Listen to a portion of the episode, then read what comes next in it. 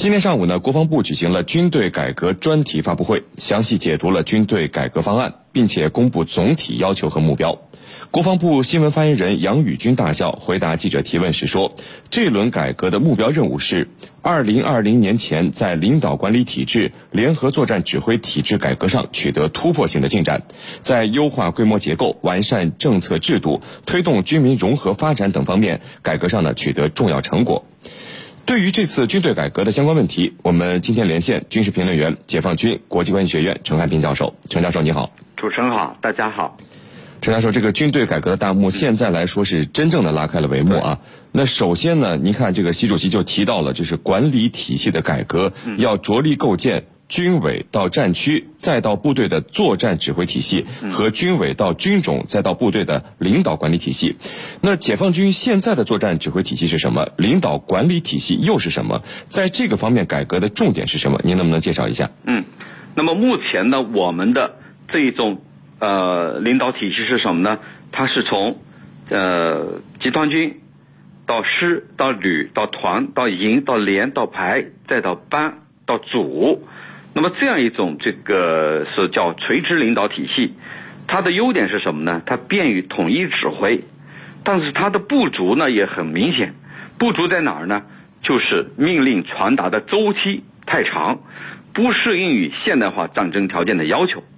那么我们目前的管理体系又怎么样呢？管理体系我们通常叫四大部。叫政治部啊，司政后司令部、政治部、后勤部，还有装备部，叫司政后装四大部。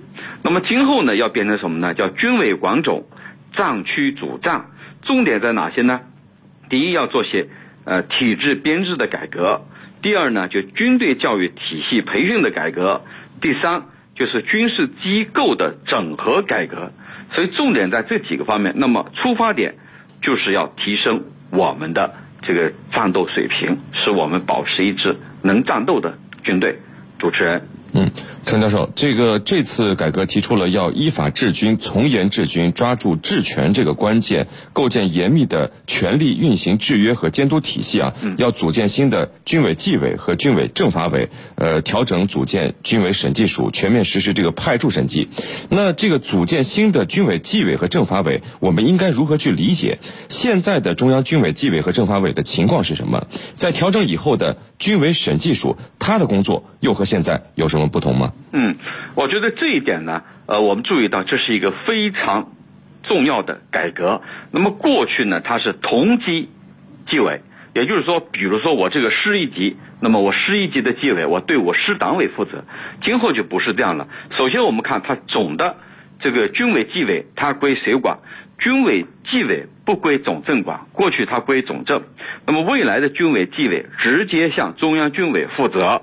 这一点的变化是非常明显的，那实现呢上一级纪委下派的做法，全面进驻，无缝覆盖，不再是同级纪委，也就是说这个纪委它是上级派来的，那么调整之后呢？他的工作呢，就是直接对上一级纪委负责，不对本级纪委负责。那么这样一来呢，它的作用就非常明显。其实这是我们全面依法治国的一个延伸，也就是说从严治军。那么它体现的是这个让高层指挥员，让我们的军事指挥员不敢腐、不能腐、不愿腐。那么使我们这个全面治军呢，能够真正的落到实处。那么审计署改变以后会有什么样的改变呢？那么审计署改变，它是对上一级审计署负责，而不是对本级党委、对上一级党委负责。那么这样一来的话，比如说出现人事变动的审计，比如年终的审计，还有其他常规的审计，这些审计它不代表你本单位是上级单位对你本单位的审计。这样一来呢，它的威慑作用就充分的体现出来了。所以呢。它就会使我们真正能够做到呃依法治军、全面治军、从严治军这样一个目的。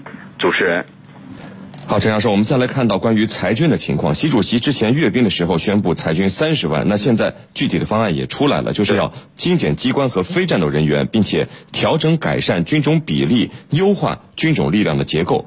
那陈教授，非战斗人员除了我们之前节目里啊曾经说过的，你看像文工团、体工大队以外，还有哪些？调整改善军种比例会如何去改？这个裁下来的三十万人员的安置会不会成为一个问题呢？嗯，呃，那么。裁军三十万，哪些人会是这个三十万分之一呢？我觉得，呃，我们的总体上来看，官兵比例不合适，就是说军官多于士兵，那么这些多余的军官自然要被消化掉，这是第一。第二呢，我们的机构过于臃肿，呃，刚才也提到了这个过于集中、过于臃肿，那么机构要进行消化裁员。那么再一个就是部分现役军人要改成文职化。那么未来的去向，他们的去向怎么弄？第一就是文职化，就把他们现役军人改成文职，啊，和美国的军队呢是接轨的。你看美国国防部它有很多的文职人员。那么第二个就是转岗换岗，比如转到其他岗位，换到其他岗位去。那么第三个就是回到地方工作。那么这里头呢，肯定是老人老办法，新人新办法，绝对不可能是一刀切的，因为这里头它有个慢慢运转的过程，到二零二零年才这个全面结束。那么这里头呢，我们要注意到一个问题，就甭管进退去留的结果是如何，呃，每个人的待遇都会保持不变，而且这一次习近平主席也讲到了，要做好我们的后勤保障和未来。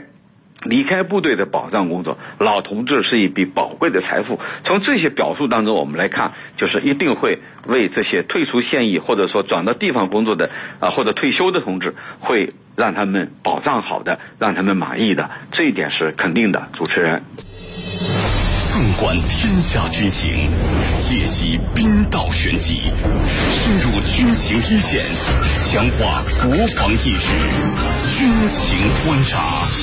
江苏新闻广播、扬子晚报联合打造。呃，陈教授，那您本身呢是在军队院校工作啊？嗯，这次改革也特别提到了要深化院校的改革，健全三位一体的新型军事人才的培养体系。那这个新型的军事人才培养体系是什么样的？而且我们也注意到，就是军人的医疗保险、住房保障和工资福利等制度也都是要改革的。嗯，那在改革之后，哎，我们部队精简了，人变少了，是不是只是简单的提高一下大家的福利待遇呢？嗯嗯啊，不能说简单的一下我提高一下待遇就可以了，不是这样的。这次的改革呢，十分深入和彻底。呃，军官教育就是我军呢历来十分重视提高军官的职业能力。那么军队院校的三位一体啊，它是指呃院校的教育、部队的训练实践，还有一个呢就军事职业教育。那么这个三位一体呢，我们要不断的完善它，以此来培养高素质的新型军事人才，以和未来以和当前或者未来的这个我们所面临的任务和挑战相匹配。那么我认为绝对不是简单的提升一下待遇，当然这个待遇是肯定要提升的，因为它有一个过程，对吧？军队的发展，国家的发展必然要汇集到这个每一个官兵的身上，但是不能简单的理解为。提高一下待遇，我们的军事改革就算完成了，不是这么简单。我们真正的目的还是要提高我们的战斗水平和能力，变成使我们的军队呢变成招之能来、来之能战、战之能胜这样一支军队。主持人。陈教授，这次中央军委改革工作会议上还提到一点，就是下决心停止军队的有偿服务。哎，很多军迷朋友对于这一点都感到哎不太理解。您能不能解读一下，就是部队现在有哪些是有偿服务，为什么要停止呢？嗯，有偿服务是指什么？就是我为你服务了，我收钱，这就叫有偿服务。那么我前不久呢到一个部队去讲课，呃，他让我住他们招待所，他说这个呢目前是地方老板承包的。啊，我们很快就要收回了，因为现在有规定。那么这个里头，这就是有偿服务，就你把宾馆租给地方老百姓承包，然后呢，地方老板承包以后赚了钱，给你上交多少比例，这就是有偿服务。那么今后一律不允许你拿这个去经营，你只可以接待各地来探亲的这个干部。战士的亲属，然后呢，来出差的呃兄弟部队的官兵，你只能做这个用途，绝对不是我出租给地方老百姓，呃地方老板，我收取他的佣金，这种行为就不可以了，这就叫有偿服务。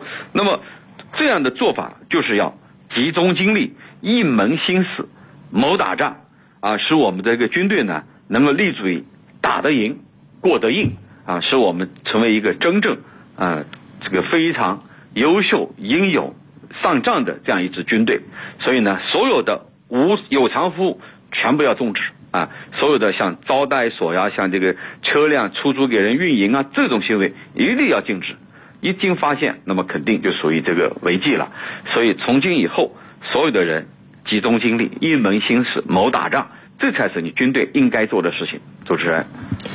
陈教授，《解放军报》发表文章称，这个军队改革好吃的肉已经吃完，剩下的都是难啃的骨头、难度的险滩。那这个军队改革的计划和任务，如果已经制定的话，那就去执行。为什么《解放军报》还会有这样的评论？难在什么地方呢？嗯，其实呢，这我觉得是一种动员，也就是说，全军呢吹响了改革的号角，那么就是告诉大家啊，要集中精力，呃，准备，呃，因为每个人他都必须面临自己的。进退和去留，那么要有充分的思想准备，同时呢，做好一颗红心两种准备。既然是军人，你要记住你军人的使命。军人第一要务是什么？一切行动听指挥，党叫干嘛，军队叫干嘛就干嘛。也就是说，去留进退都要听从组织的安排，不要有个人的思想作祟。因此，这里头。等于说，它是一个广泛的动员。那么，在动员的基础上，我们更好的去贯彻、去落实中央党中央和中央军委的这个关于军队改革的决议和决定命令，这样呢，才能使这个改革呢更加顺利，才能推动这个改革呢更加有利于咱们的军事发展。主持人，好的，非常感谢我们的军事评论员、解放军国际关系学院陈汉平教授为我们。